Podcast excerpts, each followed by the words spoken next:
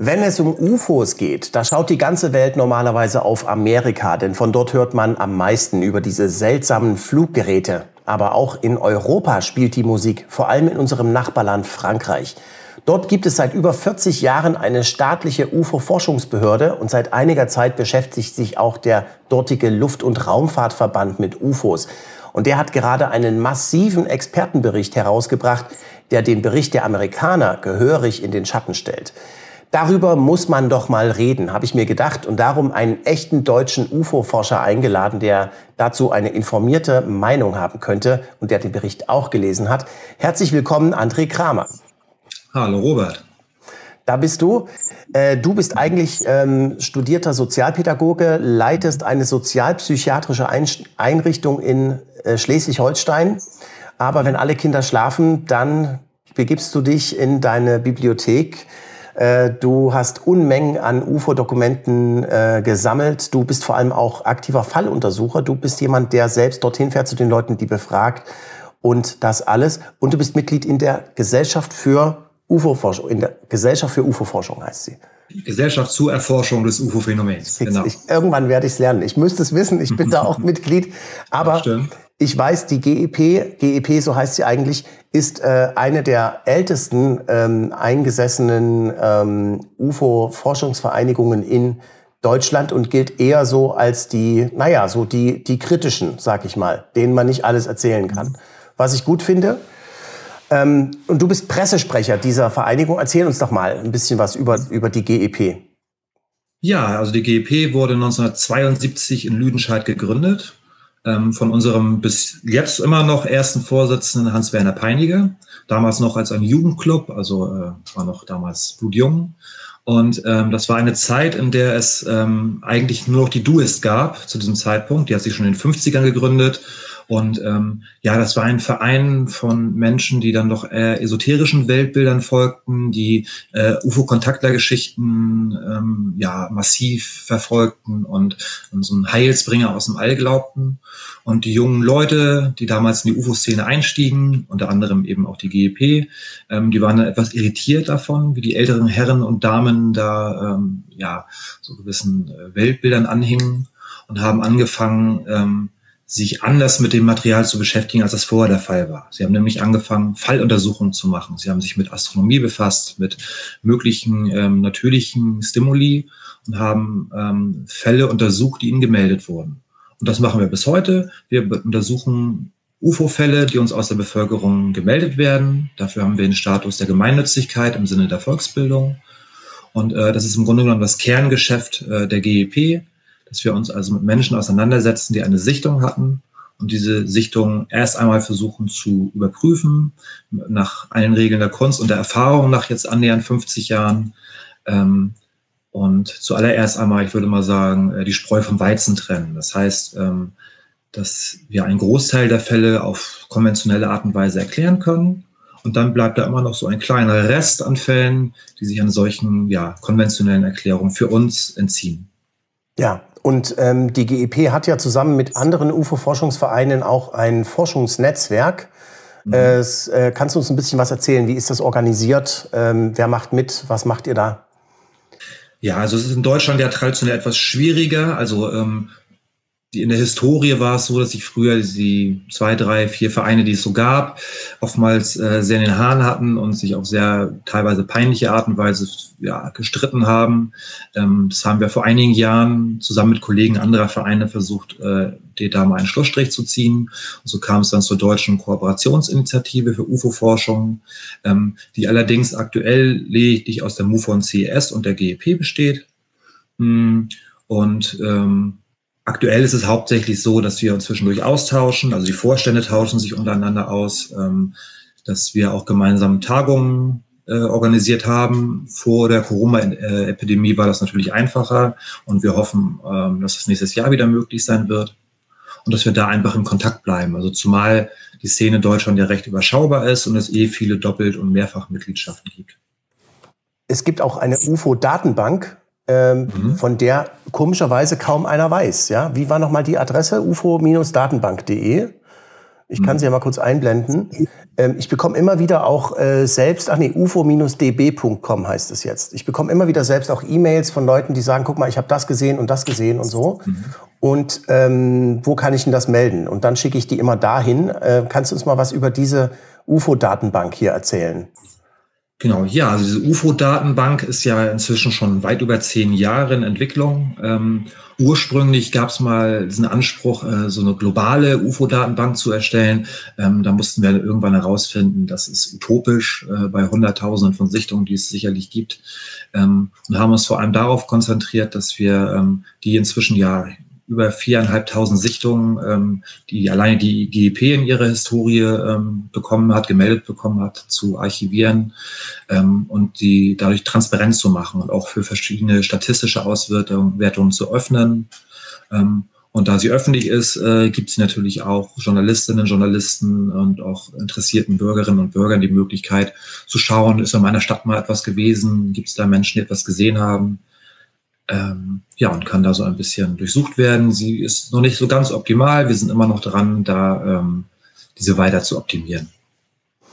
Ja, und ich habe jetzt hier gerade mal nebenbei geguckt in der Statistik. Man kann ja hier auch suchen, wie, wie sieht's aus und so weiter. Und da hat man hier äh, ich habe jetzt mal nach äh, äh CE3 geguckt. Das sind äh, die, äh, das ist die Heineck-Klassifizierung Close Encounters of the Third Kind. Ja, ganz genau. Unheimliche Begegnungen der dritten Art.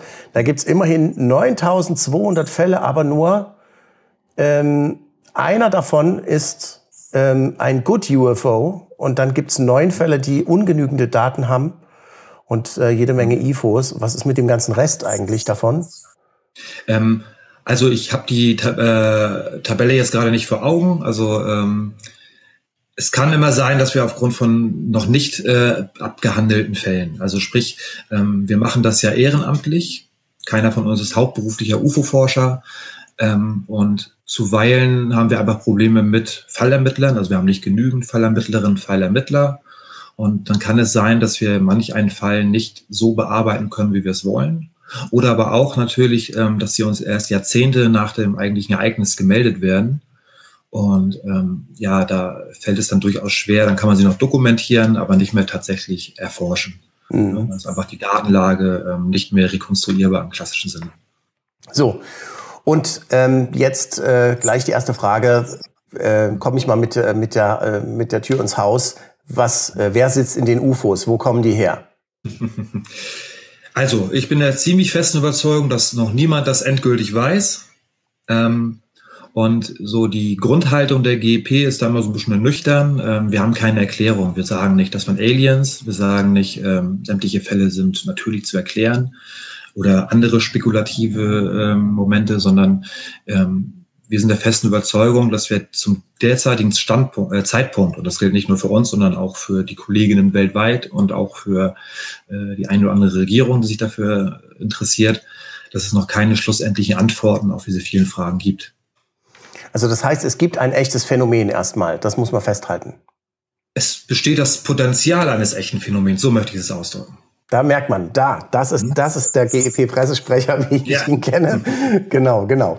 So, ähm, den, denn die GEP hat ja, ähm, ich glaube, wie viel Prozent könnt ihr aufklären? Äh, 10 Prozent oder sowas, ne? Nein, 10 Prozent bleiben. 95 Prozent. Genau, 10 Prozent bleiben ungeklärt oder so, ne? Oder wie war das? Genau, also tatsächlich ähm, 95 Prozent lassen sich tatsächlich aufklären. Ähm, diese 5 Prozent Kohärenz, die äh, entsteht eigentlich durch ein anderes Phänomen, nämlich fast aufgeklärter Fälle. Also die zwar alle Merkmale zum Beispiel eines Flugzeugs tragen, wo wir aber zum Beispiel nicht äh, sagen können, welches Flugzeug das gewesen ist. Ähm, die fallen natürlich auch noch unter UFO im engeren Sinne, obwohl es sich um Near-IFOs handelt, nach ja. unserer Klassifizierung. Also euer Vorsitzender Hans-Werner Peiniger hat ja vor drei Jahren mal auch einen interessanten Vortrag gehalten über die ungelösten, bislang ungelösten Fälle bei MUFON, äh, Quatsch, bei äh, GEP ähm, auf der UFO-Forschertagung in Fulda oder wo war das? Ich weiß es nicht mehr genau. In, ja. äh, und und, ähm, und da sind also doch einige Fälle, äh, die man sich nicht erklären kann. Aber was eben auffällt, ist, es ist am Ende eben immer nur die Zeugenschilderung und dann hat man vielleicht noch ein verwischtes Foto oder so. Aber so richtige Radar- und Sensordaten gibt es natürlich bei euch nicht, weil ihr halt private UFO-Forscher seid, zivile Forscher, die über diese Militärtechnik nicht verfügen. Genau, wobei ist natürlich, also ähm, heutzutage ist es einfacher in der Vergangenheit, in analogen Zeiten, ähm, das findet man in unseren Akten. Also wir haben ja ein Büro in Lüdenscheid, äh, in dem quasi 50 Jahre UFO-Historie gesammelt wird in riesigen Aktenordnern und so weiter und so fort. Ähm, und es ist oft so gewesen, dass wir in solchen Fällen natürlich auch die Bundeswehr angeschrieben haben ähm, und andere Behörden und da auch Material natürlich ein gefordert haben, erfragt haben, so möchte ich es mal ausdrücken. Und dass wir natürlich auch solche Daten hatten. Ähm, es gab UFO-Fälle mit Landespuren, die dann auch vor Ort untersucht wurden. Ähm, also wir haben auch noch so ein, ich sag mal, so ein bisschen Spielkram bei uns rumliegen, irgendwie ein Geigerzähler fliegt da irgendwo rum und so ein Gedöns. Also ähm, physikalische Spuren sind natürlich immer von Interesse.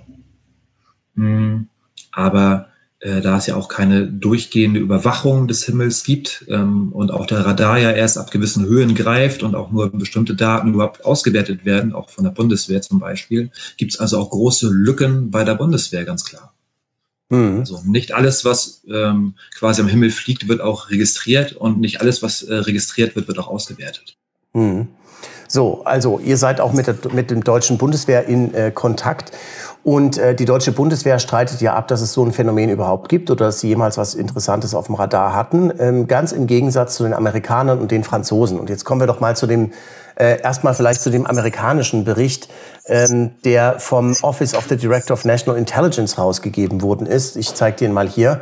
Der ist viel kürzer, äh, als er erwartet wurde. Ähm, er hat nur neun Seiten und davon eigentlich im Grunde nur sechs Seiten Text und der Rest ist ein bisschen was anderes.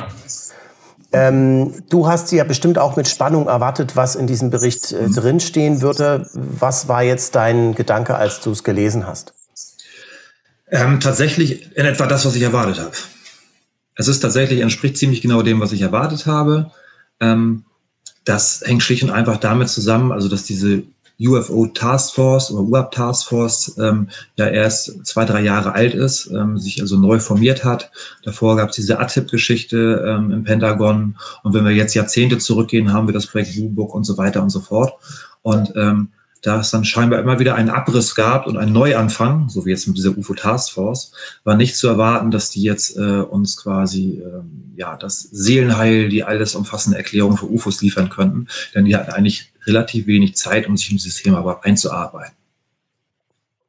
Ja, gut. Ja, gut. Ähm, aber es, ich habe jetzt hier mal das Executive Summary ähm, und da steht drin, in einer beschränkten Anzahl von äh, Vorfällen haben äh, UAP den Berichten zufolge ungewöhnliche Flugeigenschaften aufgewiesen. Das könnten natürlich auch Sensorfehler sein.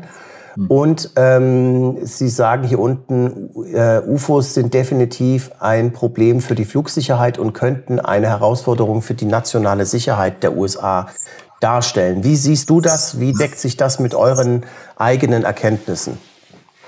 Ähm, also zum einen, ich kann das sehr gut verstehen, was die Amerikaner da schreiben. Ähm, also gerade ähm, aus den ersten Seiten geht ja auch daraus hervor, dass sie sagten, wir hatten da jetzt Daten, ähm, die zum Teil sehr widersprüchlich waren äh, in ihrer Zusammensetzung, ähm, die möglicherweise auf verschiedene Phänomene hinweisen. Also auch das geht ja aus diesem Bericht hervor, dass man ähm, mit verschiedenen Erklärungsmöglichkeiten spielt. Also dass man versucht hat, ähm, diese Sichtungen irgendwie zu clustern in, in verschiedene potenzielle Erklärungsmöglichkeiten. Ähm, das kann ich so nur bestätigen, denn auch wir haben da ein sehr ähm, ja, unterschiedliches Material. Ähm, selbst bei den ungeklärten Fällen gibt es teilweise große Unterschiede zwischen dem, was die Menschen da erlebt und gesehen haben. Und vor dem gleichen Problem stehen natürlich auch die Amerikaner und das geht auch aus diesem Bericht hervor. Und deswegen clusterten sie ja auch verschiedene potenzielle Erklärungsmöglichkeiten oder Fälle zu solchen äh, Erklärungsmöglichkeiten. Mm, und den Aspekt der nationalen Sicherheit, selbstverständlich. Also wenn da potenziell etwas im Luftraum rumfliegt, von dem sie nicht wissen, was es ist, ist das eine Gefahr für die nationale Sicherheit. Und das haben wir spätestens 2001 gesehen, als mehrere Flugzeuge ähm, ja, die World Trade Center und andere Gebäude zerstörten. Ähm, dass da die Amerikaner sehr, sehr sensibel drauf reagieren, äh, dürfte niemanden verwundern.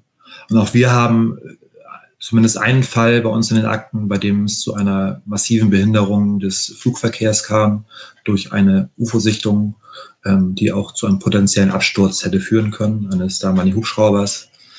Ähm, von daher ähm, kann ich diese, diese, diese Schlussfolgerung durchaus teilen. Zumal, wie der Bericht ja festhält, ähm, viele Sichtungen in der Nähe von ähm, äh, US-Trainings- ähm, äh, und Testgeländen äh, mhm. gemacht werden. Mhm. Und ähm, tatsächlich eine Handvoll von den, von den UAP auch ähm, fortgeschrittene Technologie aufzuweisen scheinen, wie es hier drin heißt in diesem Bericht. Und äh, das ist ja die Theorie, die ich schon immer hatte, dass die interessantesten UFO-Fälle sich beim Militär abspielen und halt nicht äh, vor dem Balkon von Oma Els Bett. Äh, mhm. Habt ihr, deckt sich das auch, äh, kann man das sagen? Also äh, ist das, ist das, äh, zeichnet sich das ab in den GEP-Sichtungsmeldungen, dass also viele solche Sichtungen in der Nähe von, was weiß ich, Militärbasen oder sowas gemacht werden? Mm, nein, ich glaube, äh, also da würde ich deine Einschätzung tatsächlich nicht teilen. Ähm, ich glaube, ähm, was sich zeigt, ist, dass UFOs überall und immer auftauchen können. Sind also ein Spontanphänomen, das nicht zeitlich und nicht örtlich äh, irgendwie festzumachen ist. Ne? Wir müssen jetzt mal ein paar Sachen ausklammern, Hessdalen oder ähnliches. Ähm, ansonsten ist es ein, ein orts- und, und zeitungebundenes Phänomen. Ähm, und ich glaube, die Wahrscheinlichkeit, dass es über eine Militärbasis auftaucht, ist genauso groß wie äh, die Wahrscheinlichkeit, dass es bei Oma Elsbeth äh, über dem Balkon schwebt. Ähm, zumal wir nicht vergessen dürfen, also wenn wir von UFO sprechen, klingt das immer so, als wäre das ähm, ja irgendwas Greifbares, also ein Objekt, äh, eine Art von Objekt. Im Endeffekt ist es ja nur eine Klasse von Erscheinungen, die wir nicht ähm, ja, identifizieren können. Mal so ein Beispiel zu nennen, ähm, seit dem 18. Jahrhundert äh, gibt es Menschen, die untersuchen Kugelblitze. Ne? Also kleine sphärische Erscheinungen, die fast intelligenzgesteuert zu sein scheinen, ähm, ja, durch Wohnräume schweben können, dann sich auflösen. Ähm, und dafür hat man schon ziemlich früh diesen Begriff des Kugelblitzes erfunden. Bis heute wissen wir nicht hundertprozentig, was ein Kugelblitz ist. Ähm, bis heute gibt es auch Meteorologen, die an der Existenz, an der physischen Existenz eines Kugelblitzes zweifeln. Und würde es diesen Begriff Kugelblitz nicht geben, wäre es ein UFO.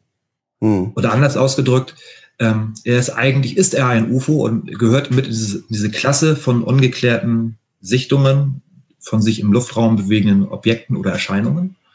Und ähm, so wie andere nicht als Kugelblitz klassifizierte UFOs auch. Wir wissen also nicht, sind diese ganzen ungeklärten Fälle überhaupt ein gemeinsames zusammenhängendes Phänomen oder sprechen wir vielleicht von verschiedenen Phänomenen? Ähm, soweit sind weder wir äh, noch die Kolleginnen im Ausland, äh, soweit ich das überblicken kann, und auch ähm, die Militärs und äh, Regierungen der Welt in meinen Augen noch nicht. Keiner weiß, was es ist. Was man weiß, ist, 95 Prozent lassen sich ganz normal erklären. Was sind so die meisten Ursachen?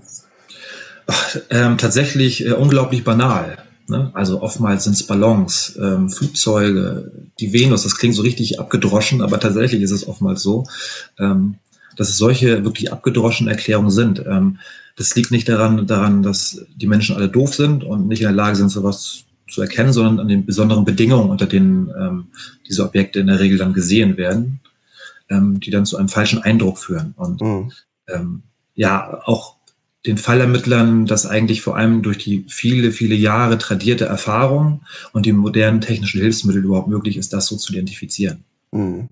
Aber es bleiben eben dann noch fünf Prozent übrig, die wirklich rätselhaft sind. Und ähm, das ist dann der, äh, die Stelle, wo die äh, Franzosen hier äh, von der Technischen Kommission Sigma 2, Sigma 2 überhaupt erst anfangen zu erforschen. Die haben sich nämlich äh, im Gegensatz zur GEPON, das ist ja die französische staatliche UFO-Behörde, ähm, nicht vorgenommen, ähm, die Spreu vom Weizen zu trennen, so wie ihr das macht, sondern die stürzen sich also explizit nur auf die Kategorie D-Fälle, die äh, bei der GEPON als unidentifiziert übrig bleiben. Und zwar nicht mhm. unidentifiziert, weil sie keine Daten haben, sondern weil sie Daten haben und es bleibt trotzdem unidentifiziert. Mhm. Und über diesen Bericht äh, möchte ich auch äh, gerne noch mit dir reden jetzt.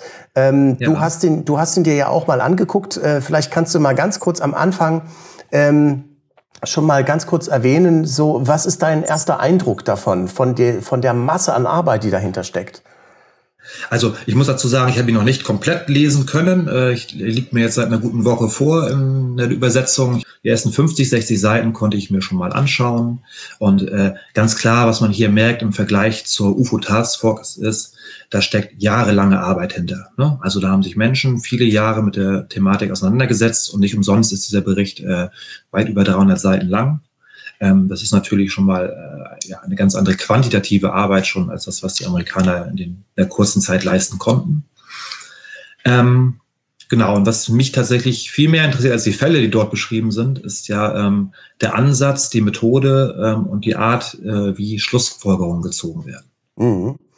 Und über all das werden wir jetzt reden. Wir gehen jetzt ins Detail, was diesen französischen Bericht angeht, in dem es unter anderem geht über, auch über das Kugelblitzphänomen, was du vorhin angesprochen hast. Das ist äh, bei den äh, Franzosen also auch mit erwähnt.